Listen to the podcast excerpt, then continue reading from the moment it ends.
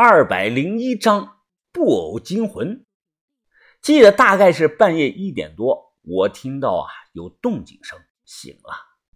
房顶上啊有类似于脚步声的响声，声音不大。醒来后，我盯着房顶上看了有两分钟，忽然听到喵喵，我松了口气，原来是几只野猫啊在房顶上打架。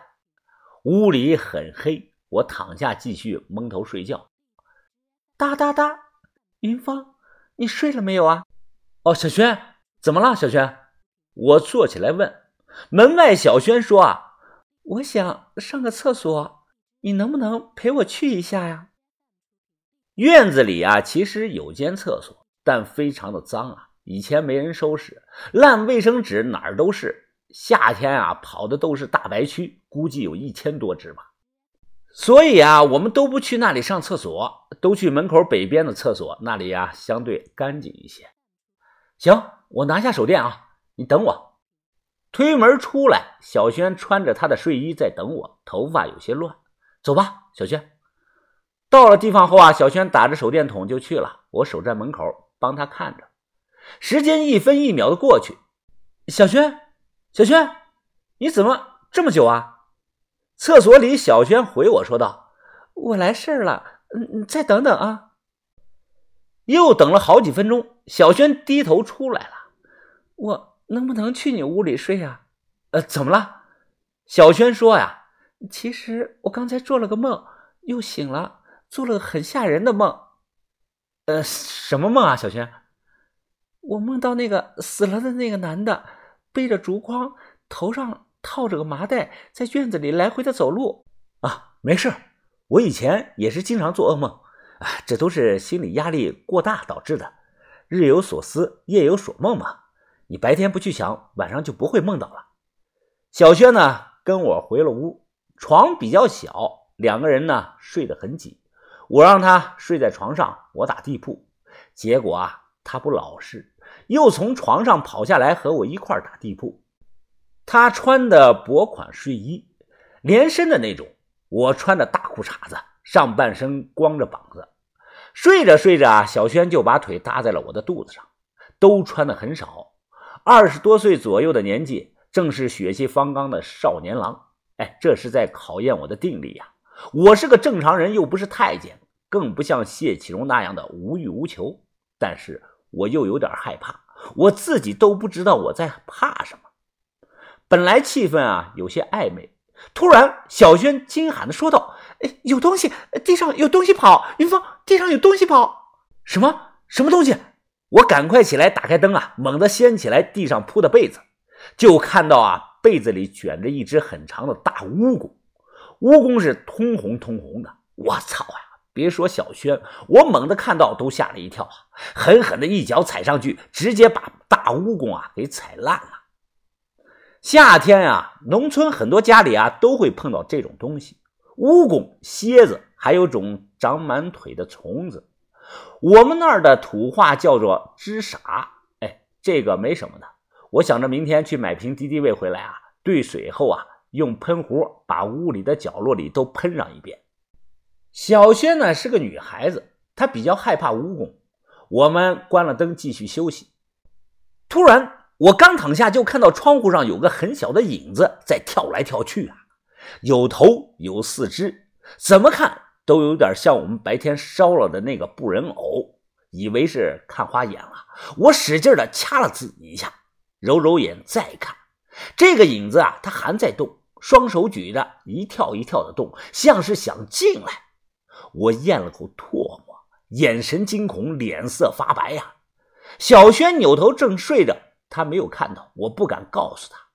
咚咚咚！没过多久，房顶上再次的传来了脚步声。这次的声音很大，就像有个人在房顶上跑。小轩被惊醒了，他扭头看到窗户上的布偶影子，脸色煞白，想开口大叫：“嘘！”我一把捂住了他的嘴，小声的说：“别出声。”我抬头仔细的听着，房顶上的动静声是越来越大，我似乎还能听到于哥的声音。他妈的，于凤，快出来！我跑出来一看，房顶上于哥光着膀子，一脸的怒气，死死的摁住了一个人。谁他妈的？你大半夜的跑我们这儿来干什么？还跑到房顶上？他妈的！竟然是那个探宝仔！于哥一脚踢下来个东西，我低头一看啊，竟然是和白天那个差不多大的布人偶。他妈的，原来是啊，探宝仔用绳子吊着布人，在装神弄鬼的吓我们。于哥把人弄下来，我说：“你干什么呢？你玩呢？你？”探宝仔苦着脸说道：“哎呀，对对对，对不起啊，是我一个叔叔让我干的。哎呀，他说要让你们害怕，就吓一吓你们。啊，对不起，对不起，起来！”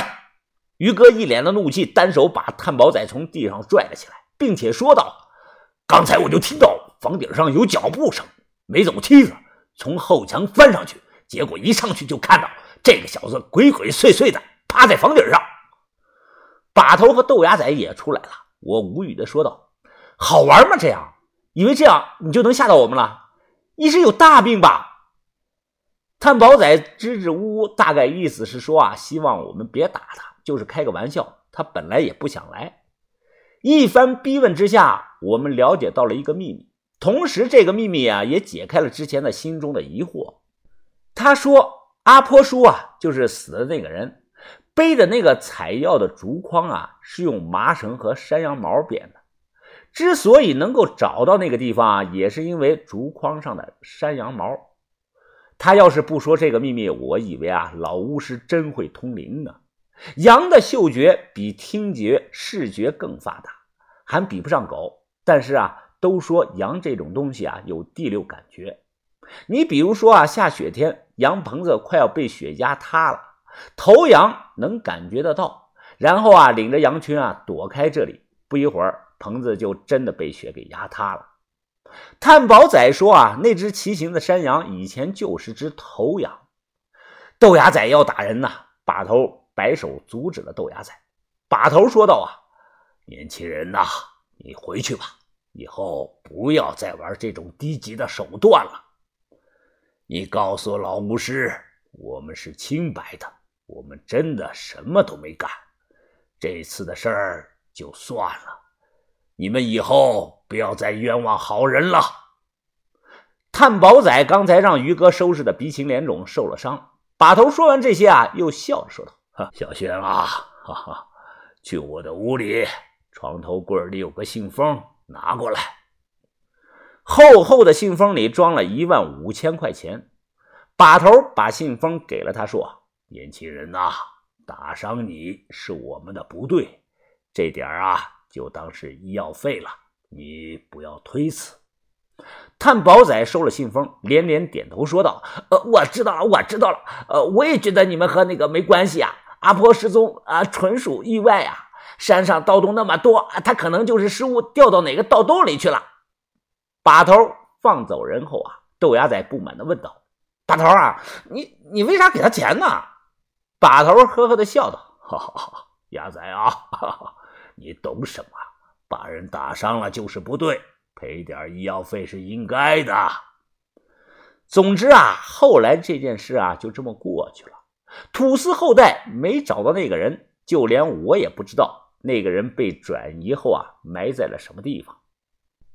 时间过去两天，这天晌午啊，我正在门口洗拖鞋呢。”突然看到一双白白的长腿，穿着这个防晒的丝袜，抬头一看，不知道什么时候，眼前站了一个年轻的女孩，是个皮肤白皙的美女。这个女孩笑着弯腰，大声打着招呼，说道：“阿尼哈塞哟。”